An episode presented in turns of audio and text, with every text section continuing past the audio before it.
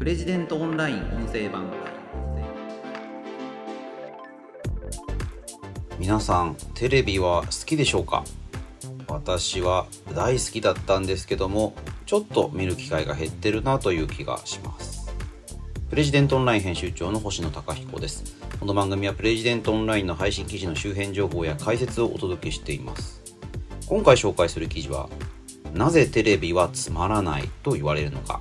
テレビ東京が責めていると高評価を受けているわけという記事です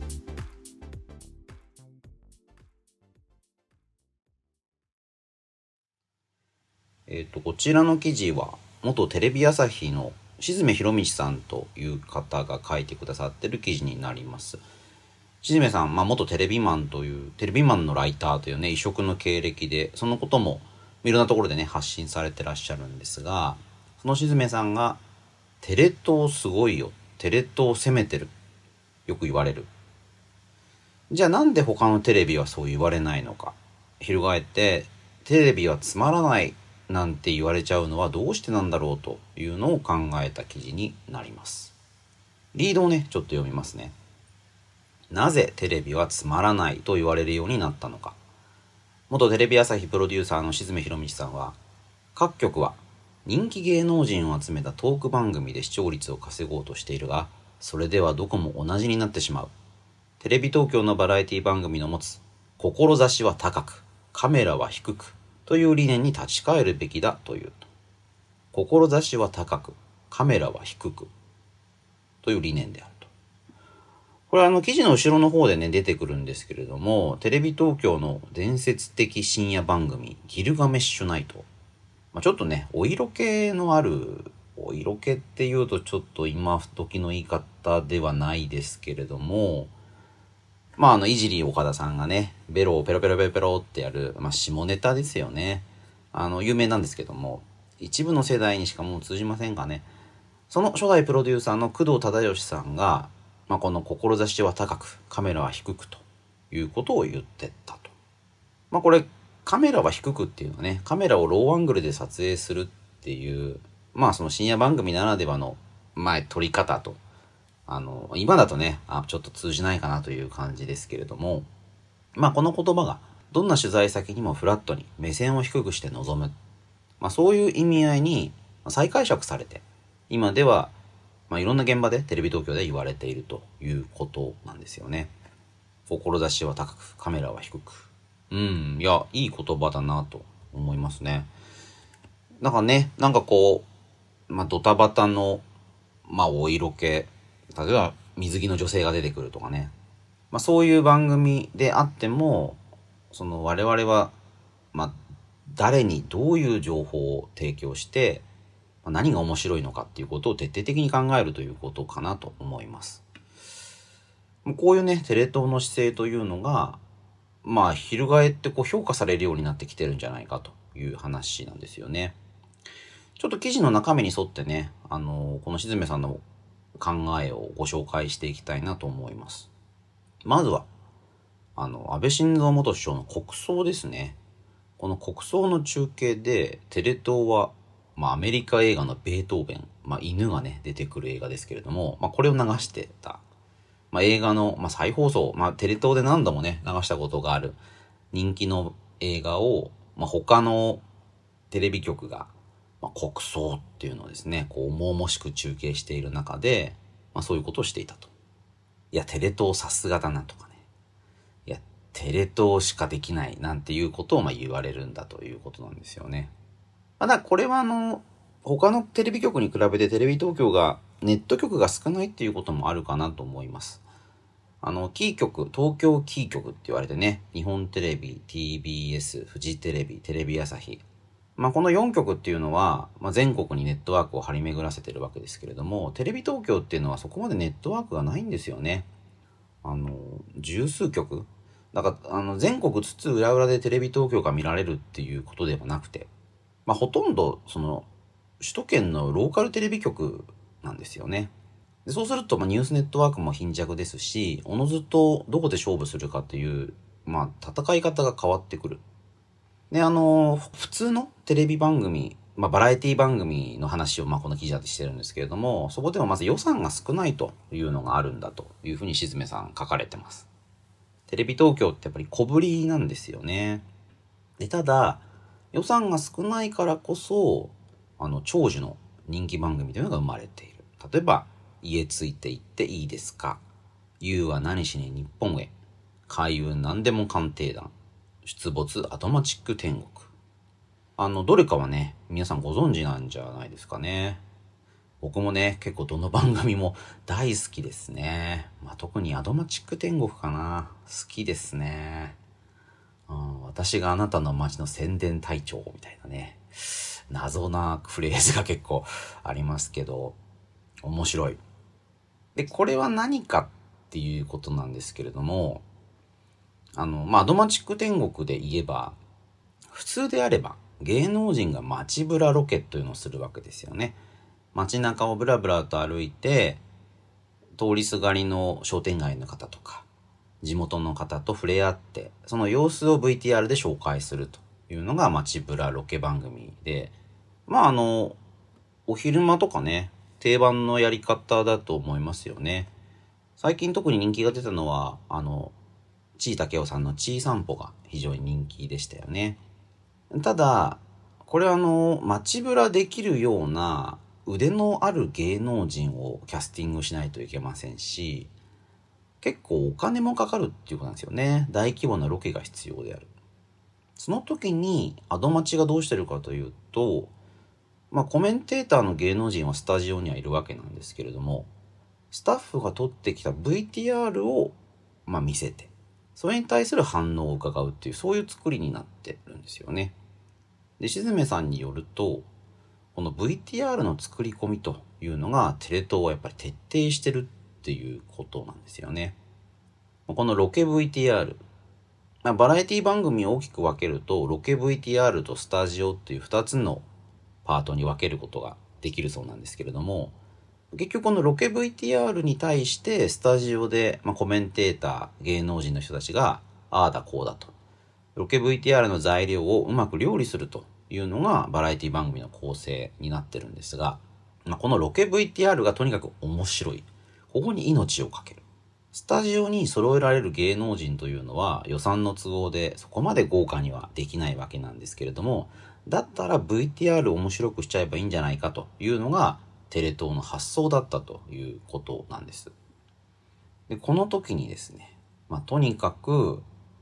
まあ、ロケの基本というのをテレ東の社員は若手の時に叩き込まれるんだということなんですよね。あの、最近テレビプロデューサーの佐久間信之さんが、まあ、非常に人気で、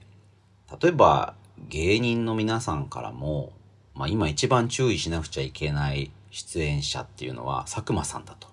佐久間さんに自分たちの出番を取られちゃうっていうふうに、言ってるんですよね。いやもうそんなに有名になる、まあ裏方ですよね、プロデューサー。まあ、テリー伊藤さん以来かなという気がしますけれども、最近だと NHK で鎌倉殿の13人の最終回を盛り上げる宣伝番組の MC もね、やられてましたよね。いや、本当にあの、もう一流芸能人って言っても差し支えないんじゃないかなっていう気がしますけれども、この佐久間信之さんがよく言ってらっしゃるのが、私はテレビチャンピオン育ちですからって言うんですよね。テレビ東京のテレビチャンピオン、皆さんご覧になったことありますかね？僕がね、最近面白かったのは、BS で、あの、テレビチャンピオンの復刻版っていうのが何回かやっていて、その方でカニ向き選手権ってやってたんですよね。カニの早向き。あの、カニの早向きだけに特化した番組で、1時間ぐらいですかね。いろんなカニの早向きの人が出てくるっていう、あの、根室でカニをバンバン剥いてる人とか、福井で越前ガニを剥いている旅館の女将とかですね。なんか、よくそれで番組にしたなっていう感じなんですけれども、まあ、出演者がみんな個性豊かだし、そもそもカニを早く剥くっていうことに皆さんそこまで注目したことないと思うんですよね。そこをこうぐいぐい掘り下げていくと。な、これ人気出たのは大食い選手権ですかね。どれだけたくさん食べられるかというので、あの、当時は小林武さんっていう早食い大食いのチャンピオンがいて、それにジャイアント白田さんっていうね、すごく大柄な人が挑んでいくっていうね、あの、それは結構面白かったんですよね。小林武さんはその後、日本でね、大食い番組ができなくなって、渡米されて、で、ニューヨークのホットドッグ早食い選手権で優勝してっていうね、なんか結構アメリカンドリーム、イチロー選手みたいなことをやってたんですけども、でそういうスターが出てくるのが、このテレビチャンピオンという番組で、で、この番組が面白いのは、出てくる人たちを徹底的に掘り下げてるんですよね。単に大食い自慢を集めて競わせるというだけじゃなくて、その人がどういう形で大食いに取り組んでるのかとか、なぜ大食いできるようになったのかとか、そういうことをまあ細かくやっているんですよ。で、あの、小林さんだったと思いますけどね、なんかあの、顎の力を鍛えるために、冷凍した食パンをガリガリガリガリ食べるっていうトレーニングをされてるっていうのが、そのテレビチャンピオンの中で紹介されたことがあってですね、いや、小林武さんってそこまでやるんだっていう、もう衝撃を受けましたよね。でそういう VTR を作るというのが、まあこのテレビチャンピオンの伝統であり、テレビ東京の伝統であるということなんです。いやー、だから、まあ、ロケの鬼だっていうふうにね、しずめさん書かれてますけれども、例えばあとは、You は何しに日本へっていう番組、まあコロナ禍でね、あの、海外からの観光客が来られなくなったので、ちょっと今はお休みしてますけれども、これでもね、あの、いつ成田空港に行っても、このロケクルーがいる。ずっと成田空港で、まあ面白そうな外国人が来るのを待ってるっていうことで、まあ、噂が立ったと。まあそういうね、徹底した、まあロケ魂が、あの、テレ東の番組を面白くしたんじゃないかということなんですよね。だそれぐらいこう、愛があってっていうか、まあ、とにかく人気者をスタジオに集めて、豪華なセットの中で喋らせていれば視聴率が稼げるだろうと。まあ、そういう考え方はもちろんあるとは思うんですけれども、まあ、それができない。そういうやり方を封じられた時に突破するアイデアというのが出てくるということですよね。安倍首相の国葬の中継にしても、まあ、国葬をどう報じるか、どう切り取るかというところに命を懸けるという戦い方もあるとは思うんですけれども、あの、そこでは勝負できないのだから、そうではない戦い方をしてみようよというところから、まあ、アイデアが出てくるのかなという気がしますね。その時に、だからといって腐っちゃいけないんだ。志は高く、カメラは低く。まあそういう考え方でやっていく。高いところからカメラを構えるんじゃなくて、低く、低く、現場に何があるのか、街で今どんなことが起きてるのか、そのことを取材するというのが、まあ、テレ東のやり方。まあ、だからテレ東的バラエティというのが、今、ま、業界を席巻していますよ。しずめさんがここで取り上げているのは中京テレビのヒューマングルメンタリー思うまい店っていう番組ですね。これもね、めちゃくちゃ面白いんですよね。あの、普通、街の人気レストランの紹介っていうのは、こう芸能人の人がパッと食べに行って、あ、美味しいとかって言って、大体それでおしまいなんですよ。で、料理の、まあ、映像をバーッと流して、こういうのが流行っていて美味しくて、みたいな。この思うまい店っていうのは、そのちょっと変わったお店の店主さん、ママさん、その変わったお店で働いている人に焦点を当ててる番組なんですよね。で、その、なかなかね、気難しい方が多いと思うんですよ。地域でも、まあちょっと評判というか、地域でまあ、場合によっては浮いていたりとか、ちょっと独特なお店、それを探してきて、そこの店主と、まあ、撮影交渉をして、で、あまりにこう熱心に取材するもんだから、だんだんだんだんその店のメンバーの一人みたいにね、取材クルーがなっちゃうっていう。で、その様子も全部描いていくというのがこの思うまい店っていう番組の演出なんですよね。こうだから偉そうにしてる人が、まあ一人も出てこないというのが見てて気持ちいいところですね。あの、そのお店に惚れ込んでるテレビクルーが、どんどんどんどんその店主の人柄に引き込まれていって、その店主もそのテレビクルーを、まあ最初はね、テレビの取材なんてという態度だったものが、少しずつ少しずつ、まあ、この若者は見る目があるじゃないかと。で、うちの店手伝ってくれよ。で、実はこんな悩みがあってさ、なんていうところまで話が流れていく。いやー、なんか面白いところにね、目をつけたなっていう。グルメものだとね、みんな見ますよね。美味しそうだし。なんだけれども、それなんか普通の店紹介番組と見せかけて、実は、その人物ドキュメンタリー、人間ドキュメントなんですよね。いや、すごく面白い。でもこれなかなかこう、ね、あの、取材を重ねても結局ダメだったっていうこともあるでしょうし、あのー、全然簡単なやり方じゃないんですよね。人気者を集めてスタジオで撮れば、もう確実に撮れ高があるわけですから、それで番組は成り立つんですけれども、まあ、やっぱこう、手間暇かけて番組を作る。で、どうですかね？だからこういうテレ東的バラエティっていうのもいくつも出てきてると思うんですけれども、テレビ界全体としては、やはり人気者を集めてスタジオトークをしてっていうところに流れがちなのかな。こう確実に取れ高が取れるもの。まあ、そこに、やっぱりこう、資本が投下されがちなのかなという気がしますよね。それはそれで面白いんですけども、こう、なんて言うんですかね。テレビの番組ってどれも同じだな。まあ、そこからやっぱテレビってつまらないな。面白い番組もね、いっぱいあるんですけれども、で、芸能人の人たちも、ご自分の YouTube とかで、よりコアな情報を発信するようになる。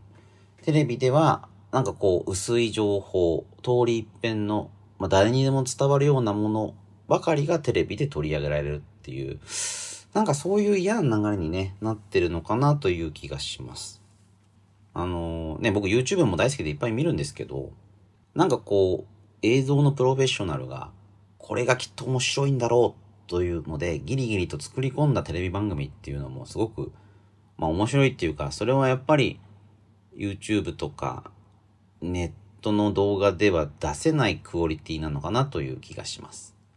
まあもちろんね、ネットでもそういうものどんどん増えてきているので、まあ、テレビという電波の形式にとらわれて、電波だから面白くなるってわけじゃないんですけども、ただテレビ局が培ってきたそういうノウハウというのは、まあ、この志は高くカメラは低くなんていう言葉に表れているように、あると思うんですよね。まあ、それが失われてしまうのはもったいないですし、まあそれをネットで展開してもいいのかもしれないですけれども、もうちょっとテレビで見ていきたいななんていう気がしますね。しずめさんもね、あの、各局が各局の色を出し、得意分野を伸ばす、そういう方向に進んでいってほしいと、原稿をまとめられています。私も同感ですね。あの、プレジェントオンラインの記事もぜひご覧いただければと思います。ということで、今回は、なぜテレビはつまらないと言われるのか、テレビ東京が攻めていると高評価を受けているわけという記事を紹介しました。また次回お会いしましょう。プレジデントオンライン編集長の星野貴彦でした。